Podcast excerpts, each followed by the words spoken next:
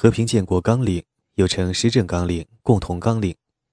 这项议案所要解决的问题是在宪法颁布之前的过渡时期如何施政的问题，具有准宪法的性质。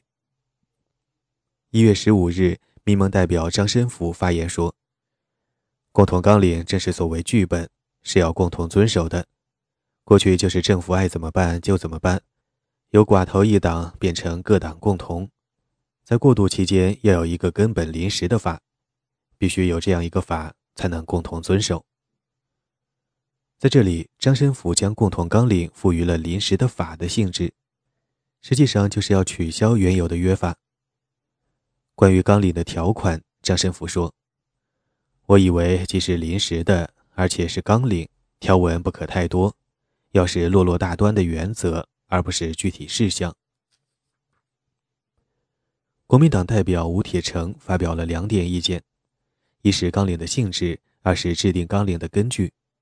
吴说：“今天出席的主要是各党派代表，既然并不代表全体人民的呼声，何妨作为政党的政治协定？关于制定纲领根据，吴提议：纲领之根据为一建国大纲，二国民党六大全会通过的施政纲领，三国民参政会通过的三十五年度即一九四六年施政方针，四。”有要的是抗战建国纲领。吴铁城的意思是，政协代表不是选举产生的国民代表，而是党派代表，因此共同纲领并不具有法的性质，而是个党派协定。这样，原有的约法便继续有效。至于制定纲领的根据，如果按吴铁城所提四项，那只能是一个新版的训政纲领。董必武发言认为，纲领条文不能太过简略，随即提出一个三十二项条款的初步方针。民盟代表张伯钧发言，大致赞成董必武方案。青年党代表常乃德发言，赞成吴铁城的意见，以抗战建国纲领为蓝本。民盟代表罗隆基表示，纲领的性质应承认其性质等于现阶段之宪章，并且表示以抗战建国为蓝本。此非必要，因不够完善。在一月十五日的讨论中，无党派工业界代表李竹臣提出一个问题：国共两党都不要在工厂中设立工会，不要发展工人党员，不要搞罢工。对此，国民党代表张立生反对，坚持国民党在工厂中可以设立工会，发展党员。董必武发言说。工人设立工会，那是为了自身的利益。只要资本家采取开明态度，工人是愿意合作的。黄炎培说：“国共双方的工会都不退出工厂，工厂就不太平了，怎么办呢？”这个问题没有结论。一月十六日，中共代表团提出《和平建国纲领》草案，要求必须立即扩大现在的国民政府的基础。改组为能够容纳全国各抗日民主党派及无党派民主人士参加的举国一致的临时的联合的国民政府。与之相应，同时提出改组军事委员会及其一切附属机关，使之成为各抗日党派及无党派代表人士共同领导的机构。以上要求实际上恢复了联合政府与联合统帅部的主张。从而正式的摒弃了重庆谈判时参加政府和参加军事委员会的提法。总的来看，由于建国纲领所涉及的一些主要的具体问题，就是其他几个专门小组讨论的问题，因此纲领小组不做具体讨论。其他小组有了结果之后，便可收入共同纲领。比较而言，在政协的五个小组中，纲领小组的争论大约是最为平静的。关于军事小组的讨论，其核心是军队国家化，而军队国家化的核心则又是军党分离，因此，怎样实现军党分离，成为该小组讨论的焦点。围绕军党分离的讨论，产生了一种有趣的现象，即民盟与青年党在原则上较为一致，而国共则在某些具体问题上较为一致。由于第三方面在军队问题上没有任何直接的具体的利益，因而关于军党分离的主张最为彻底。青年党在其提案中提出，实行军党分离，以免政争变为兵争，全部国防军应独立于一切党派之外，任何党派均不得以军队为政政治工具。为实现此一原则，青年党提出釜底抽薪的三点建议。第一，需禁止现役军人参加任何党派，其已有党派关系之现役军人应一律宣布退党，时可继续担任军职。第二，需禁止一切党派在军队内做有公开的或秘密的党派组织及活动。第三，需禁止一切军队实施含有党派性之政治教育。一月十六日，民盟九名代表联名提出军事问题提案，内容较为简要，核心是全国军队脱离党派属于国家。为此，该提案要求现役军人脱离党籍。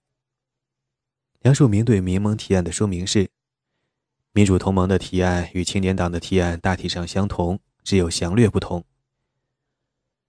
青年党和民盟都把现役军人脱离党籍。看作军党分离的核心。一月十六日，周恩来代表中共做军队国家化报告，周着重于论述军队国家化与政治民主化的关系，主张两者同时进行。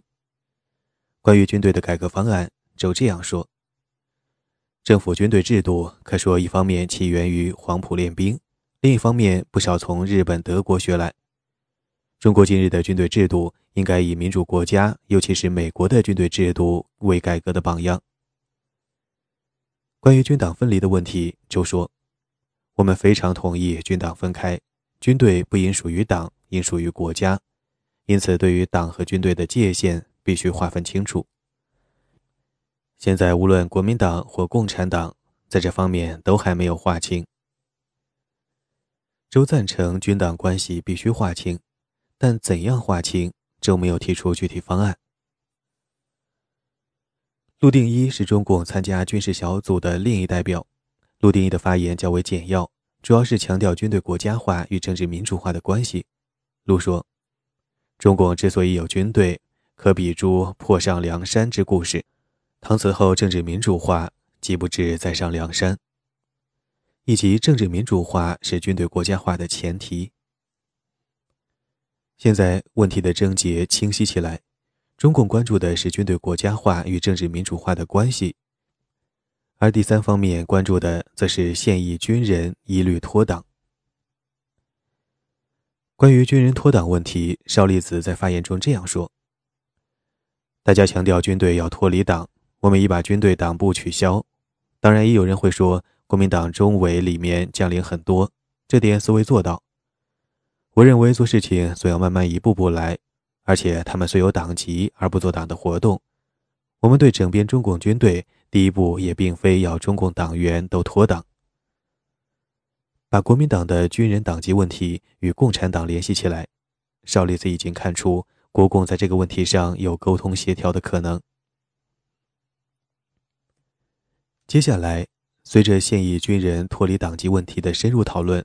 第三方面遇到了国共两党的联合抵制。梁漱溟在政协五个小组中只参加军事小组。他说：“这是因为我最热心于军队国家化，即使军队脱开党派而统一于国家。”关于军人脱党的讨论，梁漱溟有如下记载：在军事小组会上，我要求现役军人都要脱离党派，不论任何党派，不应有军人党员。我费了很大力量来讲明，所以这样做的必要性。一月二十一日的小组会上，居然把这一点通过了。在通过的时候，邵力子先生就说：“梁先生意思很好，事实上是做不到的。”我拍桌子说：“做不到也得做。”想不到第二天，一月二十二日竟推翻了。二十一日通过的时候，是因为中共代表指陆定一在场，而陆并未坚持反对。那天政府释放廖承志，周恩来代表共产党去接他，所以周临时未在场。第二天，周恩来一入会场就说：“昨天通过的通通不算，让我们的军人脱党是做不到的，所以昨天通过的根本不能算。陆定一这时面红耳赤，一句话也说不上来。邵栗子对我说：“你怎么看？还是我说的对吧？”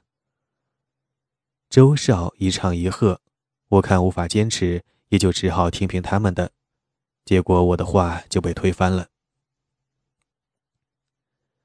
以上是一段有趣的记载。坚持现役军人可以保留党籍，这是政协会议期间国共两党难得的一次合作，并且是一唱一和。最后，军事小组通过两项原则：军党分离和军政分离。军党分离就是在军队内，军人可以有党籍，但不得有党团组织，也不得有党派活动。军政分离就是军队在驻地不与当地政治发生任何关系。只能进行训练，不负责地方防务。军队供给由中央统一筹划。关于国民大会的讨论，核心问题是原有的国大代表资格是否继续有效。国民党原拟于一九三七年召开国大，为此于一九三六年搞了一个国大代表选举。当时规定，国大代表大体由三部分构成：第一，区域和职业代表。名额为一千两百人，由各省、直辖市各行业选举产生。第二，由政府遴选的代表，也就是由政府指定的代表，名额为两百四十人。第三，国民党中央委员会为当然代表，当时国民党中委大约两百四十人。后来由于抗战爆发，国大代表未能全部选出，国大也未能召开。在区域和职业代表中选出九百余名，尚缺两百四十名，而遴选代表和国民党中委代表则完全未产生。当蒋介石于一九四五年宣布召开国大之后，国大代表资格问题随即引起争议，集中为两点：第一，当初国大代表选举时，中共与其他党派均处于非法状态，未能参选，选举为国民党一党包办。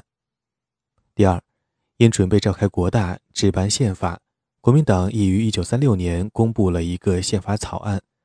该草案规定，国大代表任期为六年，现在时效已过，因此中共与民盟的意见是，全部代表应当重选。国民党则坚持原选代表仍然有效，理由：第一，原代表均依据当时的法律选出；第二。代表任期应从国大召开之时算去，现国大尚未召开，因此代表任期并未过期失效。重庆谈判时，国共两党曾就这一问题有所磋商。国民党方面的意见是，已选出的九百余名代表，其代表资格仍有效。此外，原区域和职业代表名额中尚有两百四十名未选出，政府遴选代表两百四十名也未选出，共为四百八十名。国民党建议将这四百八十名代表名额提供予中共和其他党派，但这一方案未获中共接受。王若飞在重庆谈判时就说：“过去所选出之代表，乃国民党一党执政时所产生者，不足以代表各方面，且代表之任期只有六年，至今任期已满，自不能再代表国民。”国大代表问题在重庆谈判时未能解决，留给了政协会议。一月十七日，张立生代表国民党在政协发言，主张旧代表资格仍然有效，认为政协的目的在求团结安定。如果否定旧代表资格，那么旧代表假定例如组织一个国民大会党，同样向其他党派向政府表示他的意见和愿望，再来开一个甚至几个协商会议。政府将何以处置？以旧代表可能采取不满行动为理由，是张立生一贯的说法。重庆谈判时，张立生就说：“另行选举不但有失政府之威信，而且已当选之代表将自行组织，如印度国民大会一样另行集会。如此，则更增国家之困难矣。”意思是，如果否定旧代表，旧代表可能自行召开另一个国民大会。青年党的曾琦则对旧代表产生方式表示不满，认为上次选举时党派无合法地位，国内外知名之胡适之先生仅二票，可知当时选举之不合理。一月十八日，政协会议继续就此问题辩论。民盟代表罗隆基表示，如维持旧代表，则需举行民意测验，由工商文化学生等知识分子举行。另外，罗隆基反对由原代表名额中让出若干给各党派的办法，认为这种代表不是选举产生，不能取得人民的尊重。无党派代表王云武反对罗隆基的意见，认为。如果有党派协商产生的代表不能代表民意，至于民意测验办法仅由知识分子参加，则是否可代表全体民意，亦属疑问。陈立夫就旧代表的任期问题谈了两点意见。陈说：“有人为十年以前所选代表以宪草任期六年之规定早已届满，殊不知任期应从就任日起算。”经国大尚未召开，取等亦未就任，则任期不但未满，且是未开始。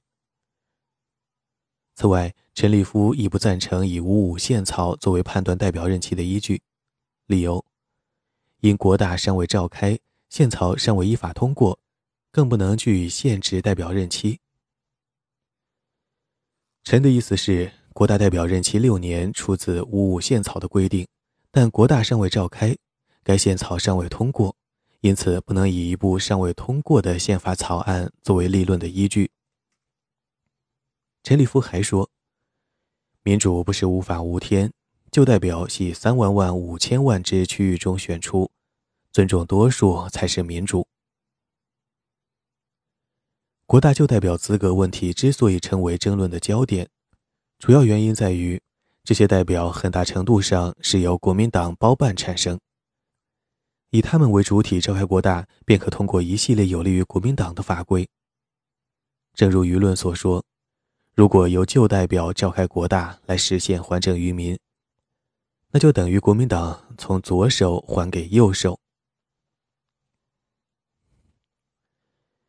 为了打破僵局，王云武提出一项折中方案：一方面赞成维持旧代表资格，另一方面提议。从前的代表名额中有两百四十名规定由政府遴选，并规定国民党中央委员为当然代表。此时，国民党中委人数已由从前的两百多名增至四百六十名，两者相加共为七百名。王云武建议将此无需选举、可由政府和国民党支配的七百个名额拿出来，公平分配给各方面，这样新旧代表比例大致相当。王云武这个意见后来被接受。最后，国大代表问题达成的协议是：原区域与职业代表一千两百名仍有效。如前所述，这部分代表原只选出九百余名，剩下的两百余名由原来未选出的地区，如新疆、西藏等等地区继续选出。此外，台湾东北地区原无代表，此次新增一百五十个名额给这些地区。这样，区域和职业代表达到一千三百五十名。另外，党派和社会贤达代表七百名，最终代表名额总共为两千零五十名。上述名额中最被关注的是党派和社会贤达这七百名。当时达成的分配协议是：国民党两百三十名，共产党两百名，青年党一百名，民盟一百名。社会贤达七十名，同时还达成协议，国共两党由各自名额中各让出十名给民盟。这个分配方案当时商定不予发表。召开国大实施宪政，其核心就是要制定颁布一部宪法。如前所述，国民党原拟于一九三七年召开国大，为此，一九三六年五月五日公布了一个宪法草案。此即五五宪草，后因抗战爆发，国大未开，宪法也未颁布。此次政协会议仍以五五宪草为蓝本，但必须对其做修改。由于修改宪草是一项十分复杂的工作，涉及大量的技术性问题，不可能于政协会议期间完成。因此，政协只制定一个宪草修改原则。政协会议闭幕之后，设立一个专门机构——宪草审议委员会，由该委员会依据政协制定的宪草修改原则，再对五五宪草做具体修改，最后制定成五五宪草修正案，提交国大采纳。宪草审议委员会的成员由政协五个方面各派五人参加，另加专家十人。共三十五人。蒋介石指定孙科为召集人。所谓制宪，其核心就是阐明一个问题：在中国应当采行怎样的政体？一月十九日，孙科对五五宪草作说明，主题是阐述孙中山的五权宪法学说。孙科重点介绍了孙中山关于人民行使政权。政府行使治权的制宪学说，即人民有权，政府有能的学说。所谓人民行使政权，即人民有选举、罢免、创制、复决四种权利，这四项权利由国民大会具体实施。所谓政府行使治权，即政府有行政、立法、司法、监察、考试五项权利，即五权制、五院制。孙科强调的主要是政府的职能。孙科说：“政府是为人民所产生，官吏是人民之公仆，亦为人民所信任而选出，由此所组织之政府，应该给他相当的权，带有充分能力执行职务，使政治效能充分表现。这点比议会政治国家常因国会党派不能团结，发生政治纠纷，改组内阁，政治不得安定。”却为进步。关于国民大会，孙科主张，国民大会不宜经常开会，牵制政府的工作。关于国家元首，孙科主张采用美国式的总统制，对外代表国家，对内为行政首长。关于省制，孙科表示，省的地位需要重新规定，实现国家与地方的军权制度。孙科的这个发言，其核心就是坚持孙中山的五权宪法学说，反对采用西方的三权分立政体。那么，五权制与三权制其区别的核心是什么？在西方的三权分立体制中，议会与政府处于平行的地位，因而议会对于政府具有相当的制衡作用。而五权制的特征在于五个方面的全能：行政、立法、司法、监察、考试。实际上均归之于政府，因此立法单位对于行政单位不具制衡功能。总之，孙科发言的实质就是反对西方的议会制。但是，政协会议既然以杜鲁门声明作为主要背景，因此效法西式政体成为政协追求的目标，尤其是西式政体中对政府行政权力具有相当制衡作用的议会制。更是得到饱受训政之苦的各在野党的推崇。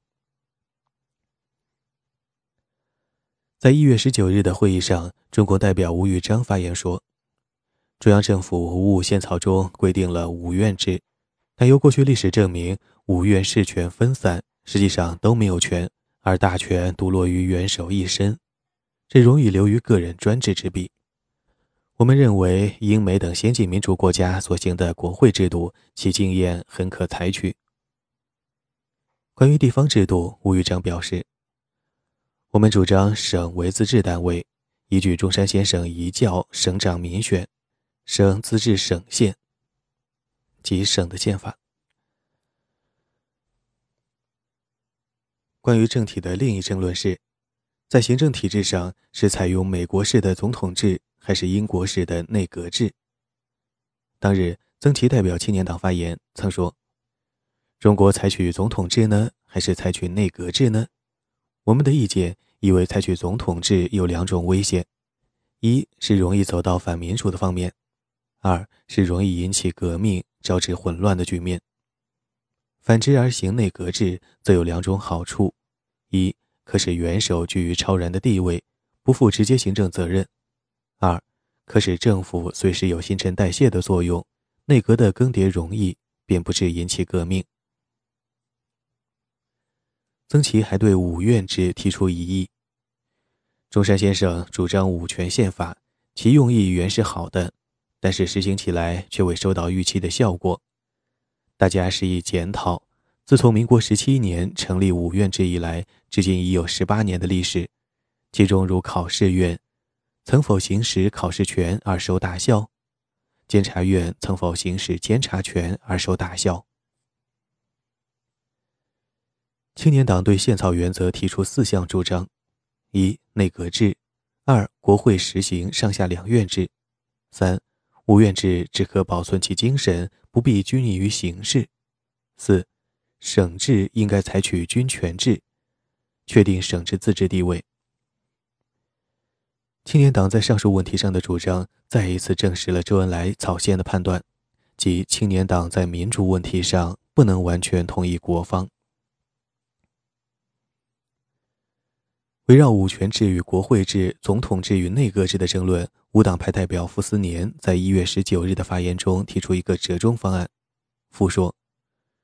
如仍采五院制，可以立法院作为下院，监察院作为上院，运用各国两院制之国会之权。两院名称可仍旧，为职权扩大，不必有国会之名，但有国会之实。如此，则一面接受五权宪法之原则，一面实行两院制之议会制度，两者可兼顾。以上争论表现为。在朝一方主张五权制、总统制，在野一方则主张国会制、内阁制、地方自治。问题的难点在于，五权制为孙中山著名的制宪学说，正面推导这一学说难度较大，因而傅斯年提出保留五权制之名而行国会制之实的折中方案。但是在五权制的名义下，行政与议会的关系如何具体处理？也就是行政院与立法院、监察院之间的关系如何处理，在这个关键的问题上，尚无人提出具体的意见。在宪草小组中有一位重要人士，此人就是民社党的张君迈。张是一位热心于将英国政治搬到中国来的人士，并且对宪法学素有研究。在政协会议期间，张君迈设计了一个以孙中山的五权制为外壳，而以英国制为实体的宪草方案。梁漱溟称之为“偷梁换柱”，罗隆基称之为“偷天换日”。头一个被张君迈偷梁换柱的是国大，由国民大会行使四权，即选举、罢免、创制、复决，是孙中山在建国大纲中的规定。对此，张君迈是这样偷梁换柱的。张君迈搬出孙中山有关直接民权学说作为依据，认为国民大会制度是由国大代表行使四权，因而不是直接民权，而是间接民权。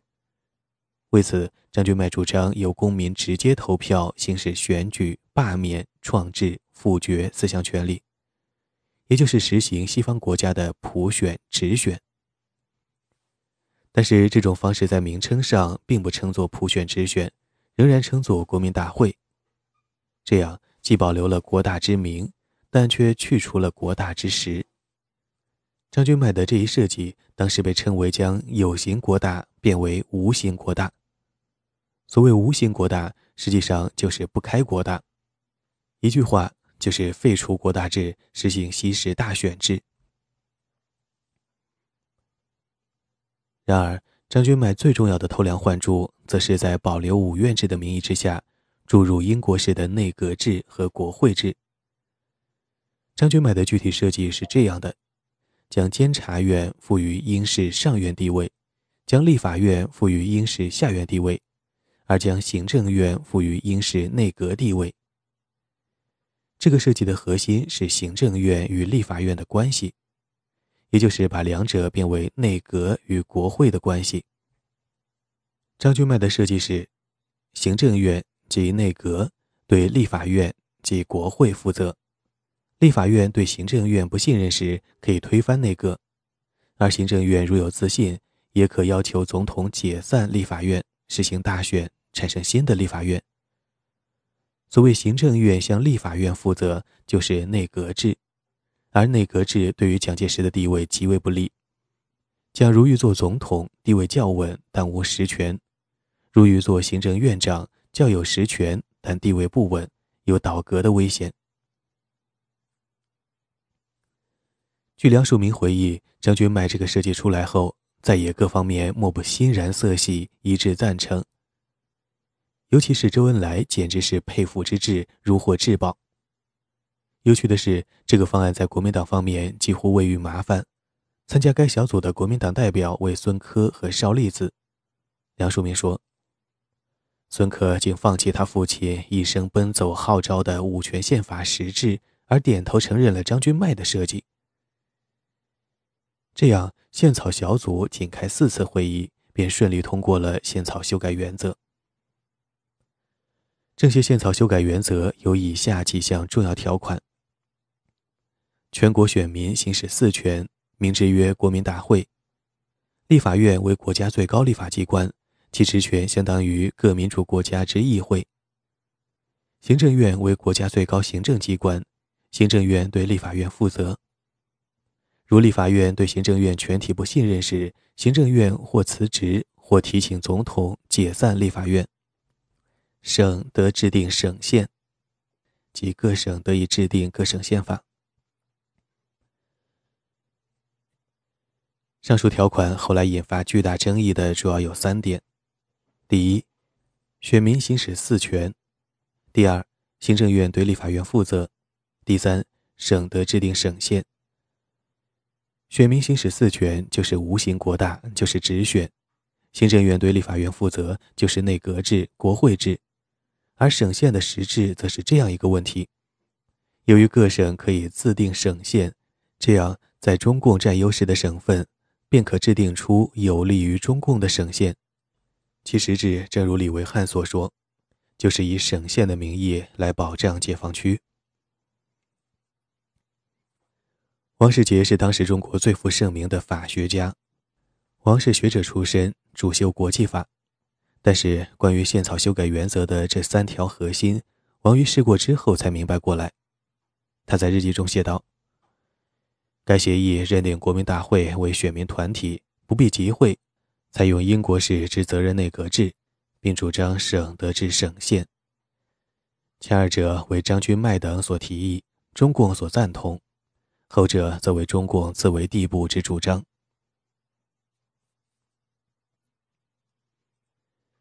一月三十一日下午六时，政协会议以起立表决的方式，全体代表逐项通过了五个议案。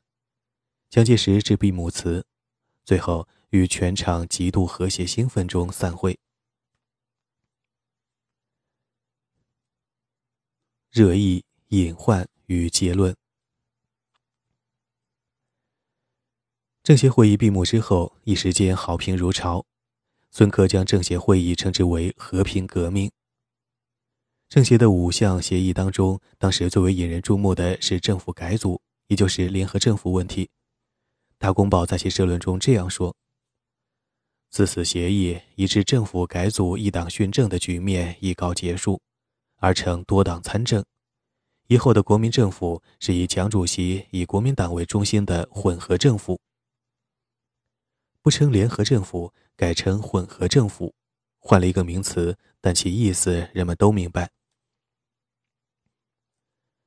二月八日，张治中举行盛大招待会。庆祝政协成功，并欢迎江青到重庆。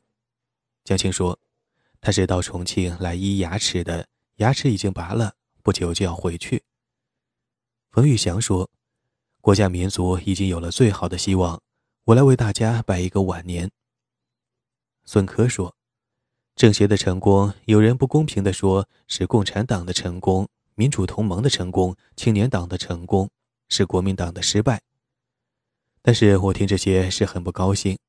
我想，第一应该是国民党的成功。有人以为国民政府委员位置让出一半，好像就是失掉一半地盘。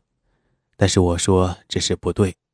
我们换来的是很多的，换来是中国的和平、民主和统一。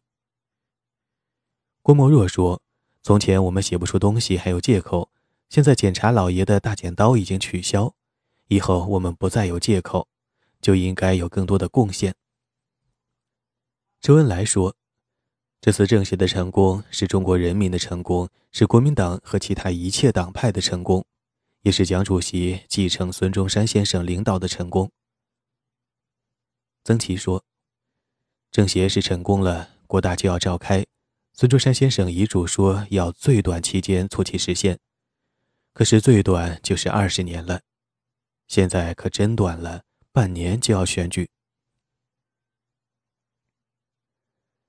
二月九日，毛泽东对美联社记者发表谈话，关于政协成功的原因，毛这样评价：推动的力量最初出于美总统杜鲁门，继之以莫斯科美苏英三国外长会议，最后则是马歇尔特使及国内民主分子。期间，国民党本身的民主分子也不在少数。这篇谈话当然不会收入后来的毛选，但毛对于促成政协成功的几个内外要素的阐述则是准确的。政协会议临近闭幕之际，国民党内的不满情绪不断滋长，最后集中到宪草修改原则。孙科之所以未坚持五权宪法的精神，而接受了张君迈的偷梁换柱，据梁漱溟说，孙是希望以此让步换取各党派支持他出任行政院长。几乎是在一月三十一日政协即将举行闭幕式之前，国民党方面这时才发现宪草修改原则极为不利。此刻闭幕式即将举行，再对该案做讨论修改已经来不及。而通过该案又将引发党内不满，王世杰感到事态严重，为此，王建议将协议结果提请常会核定后，是能由本党代表于政治协商会议最末次大会中正式表示接受。也就是先将政协的五项协议提交国民党中常会通过，然后再由国民党代表在政协表决时接受，就是由中常会替国民党政协代表分担责任。一月三十一日下午三时，国民党中常会为此开会。据王世杰记载，常会开会时，谷正刚反对宪草协议甚烈，至于流泪，最后仍由常会通过。晚六时，政治协商会议召集末次大会，各案均系一致通过。唯傅斯年对于宪草之协议曾表示不满，但投票时仍投赞同票。可见，国民党中常会是在一种仓促和不满的气氛中，勉强通过了宪草修改原则。该案虽获通过，但问题并未解决。最终，该案成为国民党向政协协议发起反攻的导火线。政协会议争论的问题十分广泛，其实全部问题的实质归结为一点：多党制与一党制的对立。陈立夫曾公开为一党制辩护，在一月十八日的大会上，陈说：“由一党政治制度到多党政治制度之过渡期间，不能抹杀现有一党的政治制度，为过渡到多党政治制度的批评对象。于是乎，一切事情认为是错误，终止一切问题都不能得到解决了。中国国民党自十三年改组迄今，他所领导政府建国的方法。”事实上，告诉我们，的确是取法苏联制度。如果一定要在多党制度的立场上来批评这一点，当然一切不对的，也就一切问题不易解决了。因为这两种制度根本不同。今天我们要从一党走向多党，如果绝对否认过去一党制度的事实，也就不必协商了。在多党的立场看，一切建国事情是权利。在一党专政的立场看，一切建国工作是义务。经过陈立夫这番解释，一党制与多党制的对立被解释为两种建国方法上的权利与义务的区别，试图以此淡化两者的政治对立，从而淡化对一党制的批评。陈立夫一再声称，国民党的一党制效法于苏联。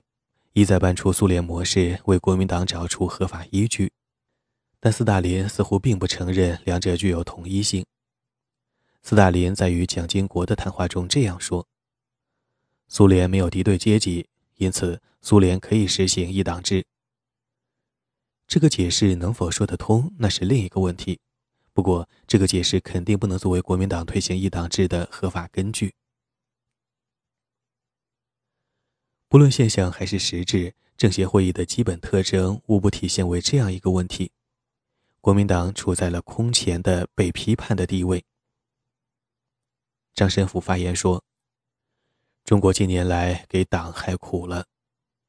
这个党就是指国民党。”邵力子起而申辩道。中国如同盟会，则不能推翻清政府；如十三年国民党改组，则不能推翻北洋军阀；又如五八年来国民党领导抗战，中国今日已不知成何局面。目前国家苦难，吾人自当反省；然若为今为党所害，则绝不公道。邵力子所言，就是以国民党在辛亥革命、北伐、抗战的历史功绩。来为国民党讨回公道。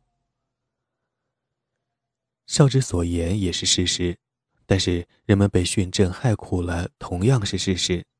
一种事实并不能掩盖另一种事实。关于国民党在政协会议的处境以及国民党人的心理反应，唐纵与蒋介石在各自的一则日记中做了准确的记载。唐纵写道。在政治协商会，政府好似在受裁判，其屈辱难堪，令人难受以极。所谓裁判，指审判。蒋介石则写道：“各党派之反复无耻、得寸进尺，使政府为罪犯。”这里的罪犯与裁判，正是国民党在政协会议上的真实处境。问题在于，一个执政党一旦被视为罪犯，而至于被裁判的地位。也就是其政治衰落的开始。自此，国民党蒋介石的政治声望从抗战胜利之初的巅峰状态猛然跌落下来，直至退出大陆时止，国民党再也未能摆脱被批判的地位。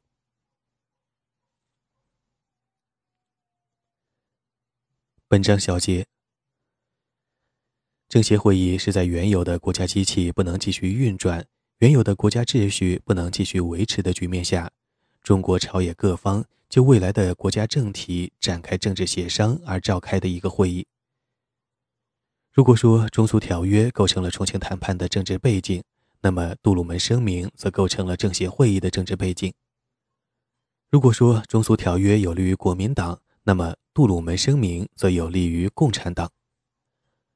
国共两党都从各自的盟友那里遭遇到一次结结实实的政治伤害，反过来。又都从各自的意识形态的政敌那里拿到一笔不菲的政治红利。这种伤害与红利，相当典型的验证了一条政治的规则：盟友与政敌两者都不是绝对的，一定条件下，两者是可以互为转换的。自一九四四年九月中共提出联合政府口号以来，联合政府与一党训政的对立。成为全部中国政治的核心。围绕这一对立，国共先后展开过三个回合的较量。第一回合，以日军的一号作战为主要背景，在赫尔利的斡旋下，联合政府被正式摆上国共谈判议程。国民党的对岸是，在保留党制的前提下，各党派可以参加政府，但是以国共互不妥协而告终。第二回合，以中苏条约和蒋介石垄断日军受降权为主要背景，中共在重庆谈判中承认国民党的法统，表示不提联合政府，最后以参加政府这一妥协方式而结束谈判。第三回合，以杜鲁门声明和马歇尔使华为主要背景，一党勋政治遭到西方民主制的猛烈批判，基于英美民主制这一合法根据。联合政府再度提上议程，最后以去除联合政府之名而接受联合政府之实这一妥协方式，为联合政府与一党宣政的对立完成了一个理论意义上的结论。